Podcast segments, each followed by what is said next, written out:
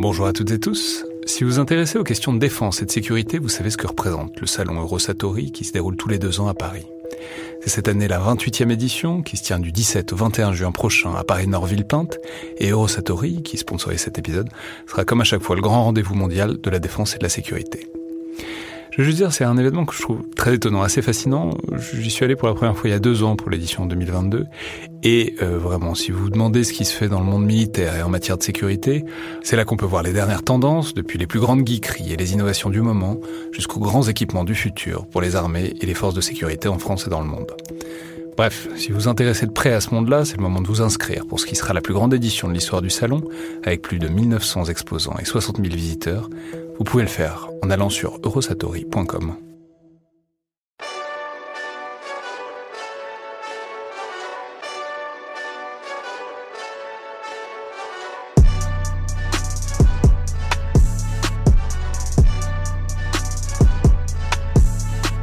Bonjour à toutes et tous et bienvenue dans le Collimateur, le podcast de l'Institut de recherche stratégique de l'école militaire, l'IRSEM, consacré aux questions de défense et aux conflits armés. Je suis Alexandre Jublin et aujourd'hui pour une nouvelle recommandation de film dans le bunker, j'ai le plaisir de discuter avec Damien Carrière, chercheur postdoctorant à l'IRSEM, spécialiste notamment des questions de sécurité en Inde. Bonjour Damien. bonjour Alexandre. Alors, vous nous recommandez aujourd'hui un film qui est, très particulier, qui est un peu plus qu'un film à mon sens, qui est, vraiment une œuvre euh, à part, à savoir Ni le ciel ni la terre de Clément Cogitor, sorti en 2015 avec notamment Jérémy Régnier, Kevin Azaïs et Swan Arlo à l'affiche. Alors, c'est très bizarre en le voyant, je vais juste dire tout de suite que c'est complètement magnifique et très troublant, euh, comme beaucoup de ce que fait d'ailleurs euh, Clément Cogitor, qui est un réalisateur et un artiste qui est vraiment très très audacieux et très expérimental, et je recommande vivement euh, ses courts-métrages. Mais en fait, sur le papier, c'est intéressant parce que c'est vraiment exactement dans la lignée de la plupart des films dont on parle dans ce podcast et dans ce format, en tout cas théoriquement sur le papier, c'est l'histoire d'une section de l'armée de terre en Afghanistan qui globalement garde une vallée euh, et fait face aux talibans un peu, tout en gérant le village qui est, qui est, dans le coin, qui est dans le fond de la vallée. Et pourtant, euh, quand on voit le film, en fait, c'est pas du tout ça. Enfin, en fait, il y, a un peu de ça, mais l'histoire et ce qui est raconté et transmis transcende complètement ce dispositif euh, militaire, enfin de film de guerre que, que je viens de décrire. Alors, je, je vous laisser d'abord en parler. Dites-nous, Damien, ce qui vous paraît intéressant dans ce film et mérité qu'on le regarde donc en cette période de confinement. Alors, euh, d'abord la beauté la beauté des images. C'est un film qui est absolument superbe. Ça vaut la peine de le répéter. Euh, c'est un film qui, est transportant et c'est euh, aussi vrai que c'est un film dans lequel euh, la violence militaire est, très faible. Euh, il y a très peu d'accrochage. Il y en a un au début, et puis euh, après, on, on est dans un dans un univers euh, assez proche de, de, du réalisme magique, de, à la fois extrêmement réaliste sur les, les images, les, les acteurs, le, les, accessoires, les décors, et en même temps tout à fait, tout à fait exceptionnel, tout à fait étrange on va rappeler un peu le dispositif. C'est vraiment donc cette section qui est bon dans, dans, cette vallée. Et puis en fait, c'est pour ça que ça devient magique et c'est un peu ce que vous décriviez à l'instant. C'est bah, en fait, il y a des gens qui commencent à disparaître. Il y a d'abord le chien qui commence à disparaître, et puis ensuite il y a des soldats progressivement euh, qui commencent à disparaître, euh, mais vraiment de manière magique. Euh, vous avez dit le mot et c'est le bon. Et on voit un peu ce qui se passe en fait à cette section et à ceux qui restent face à, euh, disons, la disparition de, de gens qu'on n'arrive pas à expliquer Moi, ça m'a fait penser un peu au désert des Tartares, euh, où on, on, attend quelque chose. Euh, on ne sait pas exactement quoi. On n'a pas de, j'ai dit, on n'a pas d'opération militaire ou très peu, et pourtant on a une tension permanente, euh, extrêmement bien faite, extrêmement bien rendue.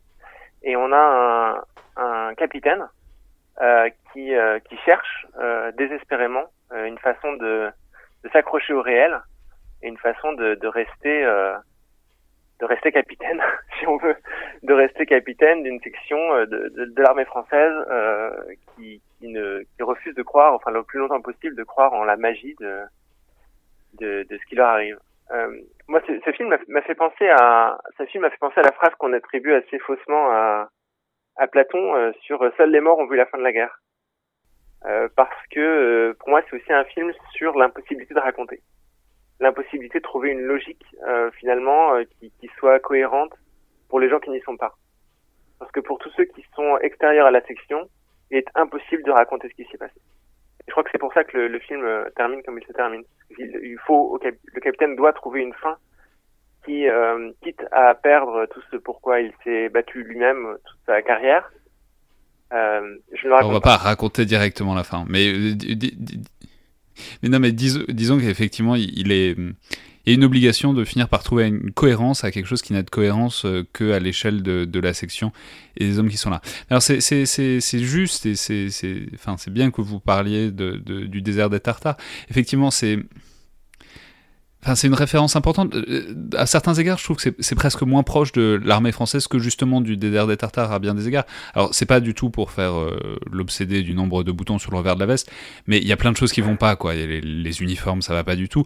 Même la situation, en fait, une, section complètement paumée au milieu des montagnes Pashtun, euh, qui tient une vallée sans presque aucun contact avec l'état-major. Euh, c'est absolument pas réaliste non plus, euh, mais bon, bah, il y a des très bonnes raisons parce que c'est évidemment pas une bonne idée. De, c'est pour ça qu'on le fait pas de, laisser des sections complètement isolées.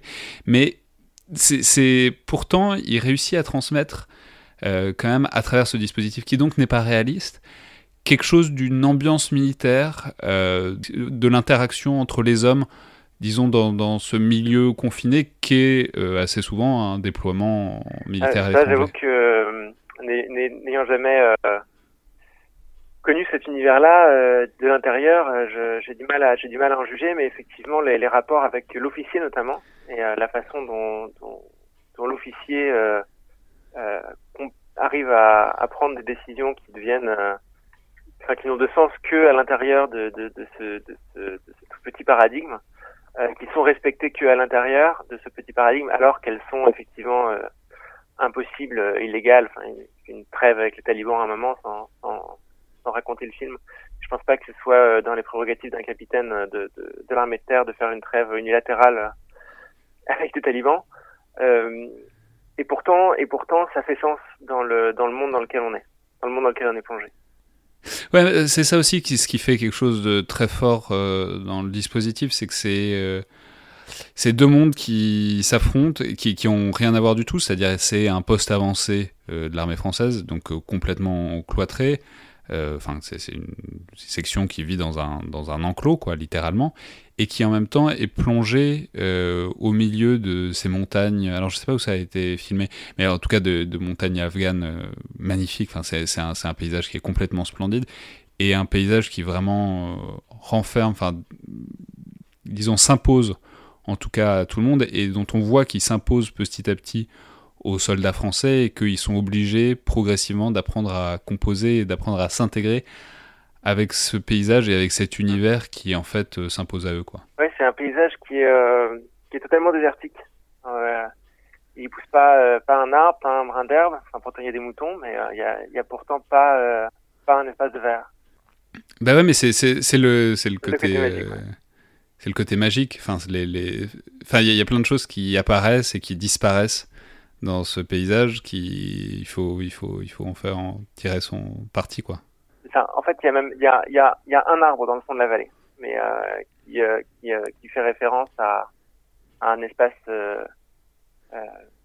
j'allais dire biblique, mais en fait, c'est plutôt une, c'est plutôt une sourate. Enfin, un, y a le, rapport à la religion et de, des soldats français à la religion est aussi euh, exploré d'une façon euh, qu'on le voit assez rarement finalement dans euh, bah dans les films. On va pas dire que c'est un film de guerre, c'est pas vraiment un film de guerre, mais dans les films militaires. Ouais, c'est vrai. C'est on voit très bien ce. Enfin, c'est c'est vraiment un film sur la quête de sens au milieu de, au milieu d'une mission, quoi. C'est, c'est sur la, au bout d'un moment, les, les, soldats sont tellement perdus qu'ils se rattachent à tout ce qu'ils peuvent. Alors, ils, essayent de se rattacher à la religion de, manière différente. Ça marche pas extrêmement bien, euh, puisque à un moment, il y a un aumônier. Euh, c'est une scène assez drôle d'ailleurs. Il y a un aumônier qui, ils sont tous en détresse, donc euh, il y a enfin ils, ont demandé un aumônier. Il y a un aumônier qui arrive et qui leur lit un passage absolument terrible de la Bible et qui les déprime encore cinq fois plus que ce qu'ils étaient que ce qu'ils étaient avant. Enfin, c'est c'est enfin c'est un ouais c'est un film sur euh, la claustration et la solitude à plusieurs qui est, qui est assez étonnant. quoi. Ah, finalement, c'est assez adapté au, thème de la semaine? Finalement, c'est assez adapté au thème de la semaine, du mois, voire plus, on verra. C'est difficile de parler de ce film sans en dire, sans trop en dire. parce que parce que tout de suite le le, le, le fond de l'histoire et la beauté de l'histoire euh, pâtiraient de, de, d'en, dévoiler les tenants et les aboutissants. Ouais, c'est vraiment, ouais, vrai que c'est un film qu'il faut voir, qui, qui, qui dit des choses. On pourrait le raconter, on pourrait raconter l'intrigue, mais je sais pas si ça aurait tellement d'intérêt.